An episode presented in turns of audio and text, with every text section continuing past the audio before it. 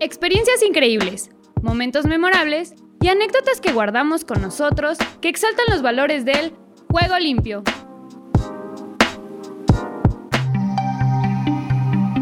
Hola, mi nombre es Ariana Hernández Rivera, soy de la Prepa 2 y soy del equipo representativo de gimnasia aeróbica de la UNAM. En gimnasia aeróbica siempre se tiene que utilizar medias, el leotardo, un chongo muy bien estirado, no se te puede ni quedar así guango, no se te tiene que mover, tiene que estar todo perfecto y los zapatos limpios con sus calcetas y todo. Entonces me pasa que estoy calentando y que se me rompe la media.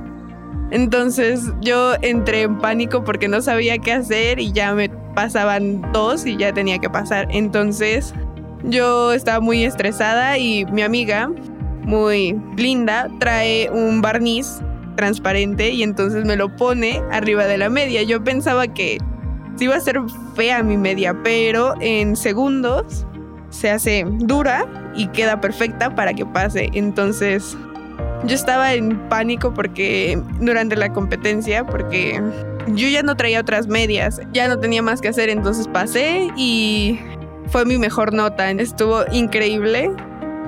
En aeróbica se califica por tres rubros, que es artística, eh, la sonrisa, nuestra expresión facial, la música y pues nuestros movimientos.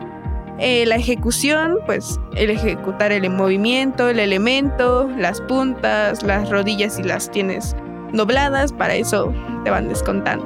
Y la dificultad, pues de la rutina, si haces, no sé, un árabe, que es una vuelta de carro sin manos, pues puede tener un, bastante dificultad mientras lo haces conforme a tu música y queda. Y pues claro, califican también el vestuario, si se te sale el zapato, pues te descuentan bastante. Pero, pues es una gran experiencia que siempre debes de traer cosas extras por si, el por si acaso. el valor es el equipo. Todas tenemos que apoyarnos una a una. Si le pasa algo a una, pues está bien, yo traigo unas medias extras.